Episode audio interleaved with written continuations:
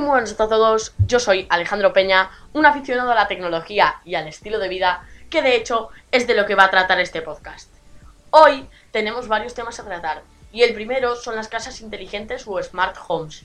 Como ya os conté en el episodio piloto, yo tengo una smart home mortada en mi casa, y la verdad es que estoy muy contento con ella. De hecho, me funciona genial, la tengo montada con Alexa, y aunque parece una decisión bastante atrevida, debido a que no está tan integrada como Google, que al fin y al cabo Android es de Google, es verdad que yo lo llevo muy bien y sobre todo ahora en la cuarentena. Por cierto, ¿qué tal lleváis la cuarentena y la cuarentona qué tal la lleváis? No, ahora en serio. Eh, estos aparatos inteligentes te hacen la vida mucho más fácil y sobre todo ahora que paso mucho más tiempo en casa es cuando más cuenta me estoy dando de que ya no puedo vivir sin estos dispositivos inteligentes. Yo tengo toda la casa con varios dispositivos de Alexa integrada en e integrado en ellos. De hecho, siendo exactos, dos dispositivos.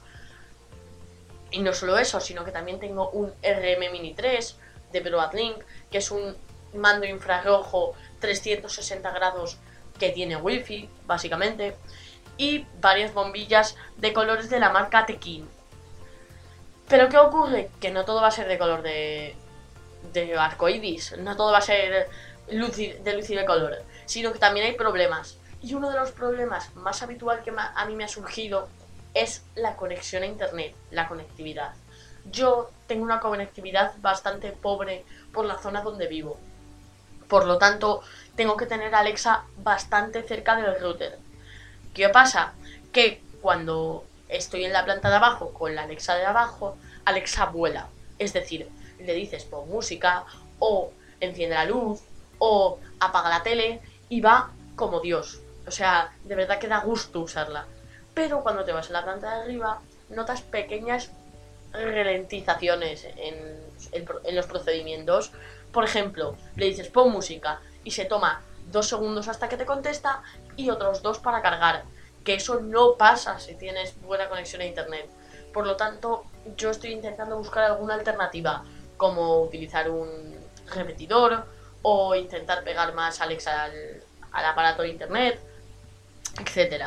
Así que ya veré qué tal y os iré contando.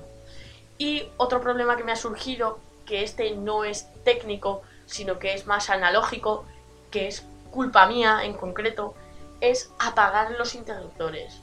¿Qué ocurre?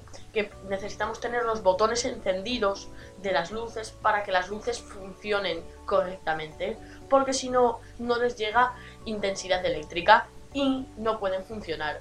Por lo tanto, muchas veces tiendo a darle al botón y apagar la luz. Y cuando hablo con Alexa para que me la encienda, no puede, porque no le está llegando intensidad eléctrica. A la bombilla, no a Alexa. Por lo tanto, mmm, ahí es un tema más analógico, entonces yo ahí la única solución que veo es o adaptarnos nosotros o adaptar nuestros botones, es decir, ponerles cinta aislante y fin. Tampoco nos vamos a poner aquí a cambiar la botonera de toda nuestra casa. Y luego los problemas que, eh, los problemas que surgen. Y después de los problemas que surgen, os voy a contar los dispositivos que a mí mejor me han funcionado. Entre ellos está el RM Mini 3 de Broadlink, que es el dispositivo que más voy a recomendar hasta la saciedad. Es un dispositivo que cuesta apenas 20 euros con envío rápido y apenas 15 sin él. Y que tiene un uso muy simple, que es encender y apagar cosas, utilizar un mando infrarrojo. Es decir, si, si tenéis una tele que utilice infrarrojos, si tenéis un proyector que utilice infrarrojos, si tenéis una bombilla que utilice infrarrojos, podéis controlarlo con el RM Mini, que es al fin y al cabo lo que es. Es un mando con conexión a internet y un dispositivo infrarrojo 360 grados. Y yo creo que este es el dispositivo más barato y más rentable de todo el catálogo. Luego, las skills más interesantes hablando de Alexa. Alexa, para los que no lo sepáis, tiene una especie de programas o aplicaciones llamadas skills. Estas skills no es que Alexa sepa hacer muchas cosas, no, es que se las vas instalando. Es decir, por ejemplo, yo quiero que Alexa sea capaz de buscar mi móvil.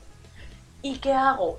cojo y le instalo una skill que sirva para eso, creada por la comunidad. ¿Qué ocurre?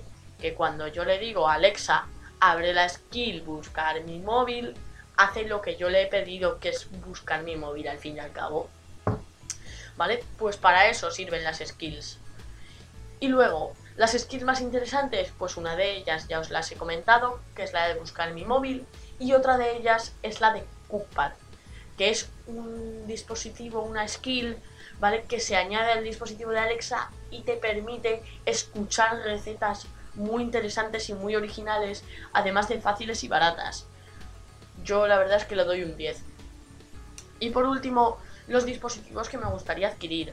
A mí la verdad es que me gustaría adquirir un termostato inteligente, como os comentaba antes, un, un me saldrá un robot inteligente también, etcétera, etcétera. Pero sobre todo, al fin y al cabo, domotizar toda mi casa y tener todos, todos, todos los salones, todas las habitaciones, todo, todo cubierto con Alexas para poder así poner música multistancia, poder controlar todo directamente.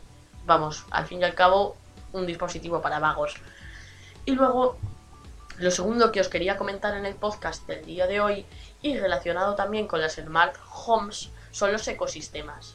Muchos no sabéis lo que, es e, lo que son los ecosistemas y pensaréis que que os voy a intentar hablar del campo y de sus animalitos, pero no. Os voy a contar los ecosistemas tecnológicos, es decir, tener varios productos de una misma marca que se conecten entre sí, como hace Apple o como hace Samsung en mi caso, o como hace Huawei o Xiaomi o la gran mayoría. ¿Por qué? Bueno, pues los ecosistemas tienen dos finalidades. La primera, y esta va para las marcas, es que compremos todos los productos posibles de esa marca. ¿Para qué? Para que ellos adquieran más dinero, por supuesto. Y la segunda finalidad, y esta sí que es para los usuarios de esas marcas, es la productividad. O por lo menos es como yo lo veo. En el caso de Apple podemos pasar cosas rápidamente a través de AirPlay como fotos o vídeos o documentos o lo que sea. ¿Vale? Directamente a nuestro Mac. En el caso de Samsung podemos hacerlo con una aplicación que se llama Samsung Flow con la que estoy encantado con un smartwatch, como es mi caso, con el Gear Sport, podemos abrir mi ordenador directamente, igual que hace Apple con su Apple Watch, etcétera, etcétera. Entonces, al final, lo que haces es ir ahorrando tiempo día a día, que al fin y al cabo mm, ahorras bastante, aunque no lo parezca. Vale, pues ya sabiendo que es un ecosistema y ya sabiendo también para qué sirve, os voy a contar cómo yo recomiendo empezar nuestro ecosistema si es que aún no lo has empezado y no te has dado cuenta. ¿Por qué? Porque muchas veces hay productos que entran con una tele, hay marcas que entran con una tele, no productos, y al final terminas obteniendo hasta los calcetines de esa marca, ¿vale? ¿Por qué? Porque es la intención de las marcas que compres más y adquieran más dinero, lo que os decía de para qué sirve. Pero claro, porque también para ti es más fácil. Por ejemplo, os voy a poner el caso de Samsung como es el mío. ¿Vale? Porque es el ecosistema que yo estoy utilizando. Yo me compré un teléfono Samsung y me gustó. Entonces ya quise un smartwatch Samsung y me compré un smartwatch Samsung y me gustó. Y claro, también tenía que tener un PC Samsung, pero como eso no, no se podía hacer porque realmente no hay PCs Samsung muy potentes, cogí y me descargué la aplicación de Samsung Flow, que lo que hace es conectar tu smartwatch, tu teléfono, etcétera, con tu ordenador. Y es que, claro, también mm, quería una tele nueva y no se me ocurre otra cosa que ir a por una Smart TV Samsung. Eso que indirectamente hacemos es comprar productos de un montón de marcas porque ellas nos lo están vendiendo bien. Y realmente nos sirven de mucho en muchas ocasiones. Porque ahora con mi teléfono Samsung puedo compartir la pantalla a mi televisión. Desde mi televisión puedo compartir la pantalla a mi smartwatch y ir viendo la tele mientras voy andando por la casa o voy limpiando, por ejemplo. Y desde mi ordenador puedo pasarle un documento al teléfono para subirlo a una aplicación como Google Classroom o como mismamente Word, ¿vale? Porque la quiero editar desde el móvil, por ejemplo. o pasarme los billetes del tren y no tener que llevarlos en un pendrive o imprimirlos, que muchas veces es más costoso. Todos estos... Eh, todas estas facilidades, al fin y al cabo, ¿no? Son las que hacen que salga rentable tener un ecosistema. Yo, si todavía no has empezado tu ecosistema y solo tienes un producto, te recomendaría que fueras a por el que más te guste y con el que más cómodo te sientas. Vamos a poner que tienes un teléfono Huawei, pero lo tienes ya machacado y no estás del todo cómodo con Huawei. Pero resulta que Xiaomi sí te llama la atención. Pues cómprate todos los productos de Xiaomi. También te digo, no te los compres todos del tirón, que es una pasta. O sea, tampoco nos vayamos a volver aquí locos. Y luego, por último, os quería contar qué es Samsung Flow, por si sois, como en mi caso, eh, fans de Samsung. Pues os cuento, Samsung Flow es tanto una aplicación como para el teléfono, como un programa para el ordenador. ¿Que para qué sirve? Para interconectar eso, tu teléfono con tu ordenador. Y así podrá abrir el teléfono con, o sea, podrá abrir el ordenador con el teléfono, el teléfono con el smartwatch, el smartwatch abre el ordenador, el ordenador transfiere cosas al smartwatch, el smartwatch al móvil, todo está interconectado y eso lo hace la aplicación de Samsung Flow. Lo que hace Samsung Flow también es permitirte tener el ordenador que quieras, al fin y al cabo mientras sea Windows, y no tener que tener un ordenador de una marca propietaria, como hace Apple con sus Mac. ¿Ok? Bueno, pues una vez que ya hemos terminado con esto, ¿vale? Ya os quiero contar personalmente cómo quiero yo terminar mi, ecosistema, ¿vale? Yo tengo actualmente un Samsung Galaxy A40 eh, que me va genial y que no pienso cambiar hasta por lo menos dentro de un año y pico. Tengo un Gear Sport de Samsung, ¿vale? Que tampoco pienso cambiar en un corto periodo de tiempo. Y tengo un ordenador que por supuesto no pienso cambiar en un largo, largo, largo, largo, largo periodo de tiempo, porque va muy bien, las cosas como son.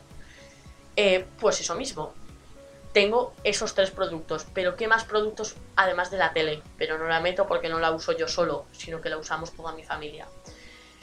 Además de esos, ¿qué más productos me gustaría añadir?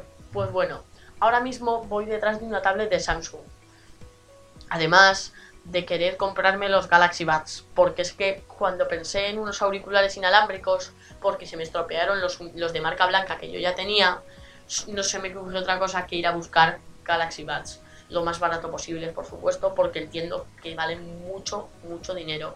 Que es una cosa que yo sí aconsejaría a las marcas que no hicieran tan costosos sus productos, que igual utilizaran materiales menos premium o incluso que no añadieran tantas funciones que no vamos a utilizar y que simplemente crearan una línea de productos que muchas veces en, por ejemplo, auriculares inalámbricos, los Galaxy Buds Plus valen 200 euros. Los Galaxy Buds normales valen 100. Entonces yo no me voy a gastar 100 euros de, del tirón a tocateja porque sí, en unos auriculares. Pero a lo mejor, si en vez de 100 valieran 60, igual ya me lo pensaba más porque a lo mejor comprarte unos auriculares chinos que te van a durar dos meses y dentro de otros dos comprarte otros que valgan 20 euros cada uno, pues ya van 40. Pues por un poquito más haces un esfuerzo y te compras esos que tanto te gustan.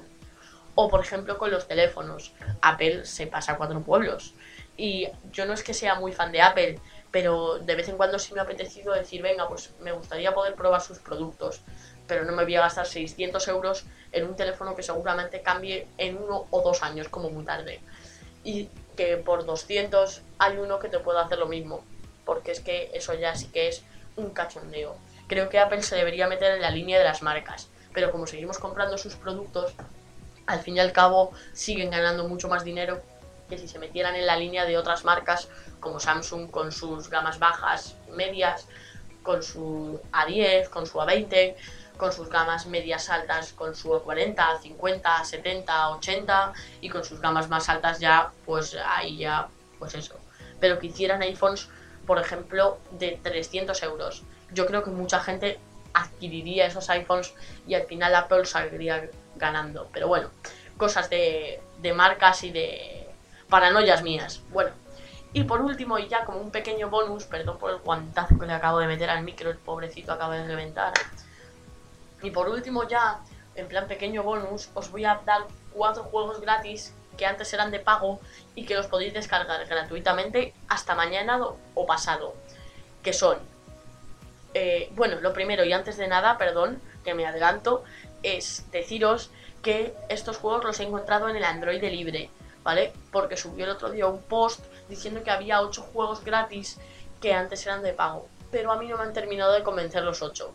Y por eso solo os voy a recomendar 4 de ellos, los que a mí más me han gustado.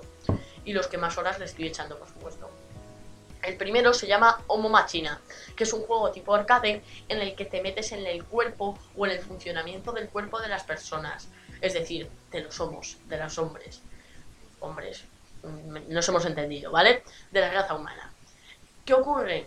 Que eh, hay escenas tales como la, apertura del párpado, eh, la limpieza de la nariz, bueno, muchas cosas muy interesantes y muy guays que seguro que igual no para la gente más mayor que también, pero para los más pequeños de la casa, para que aprendan un poco cómo funciona el cuerpo, puede molar.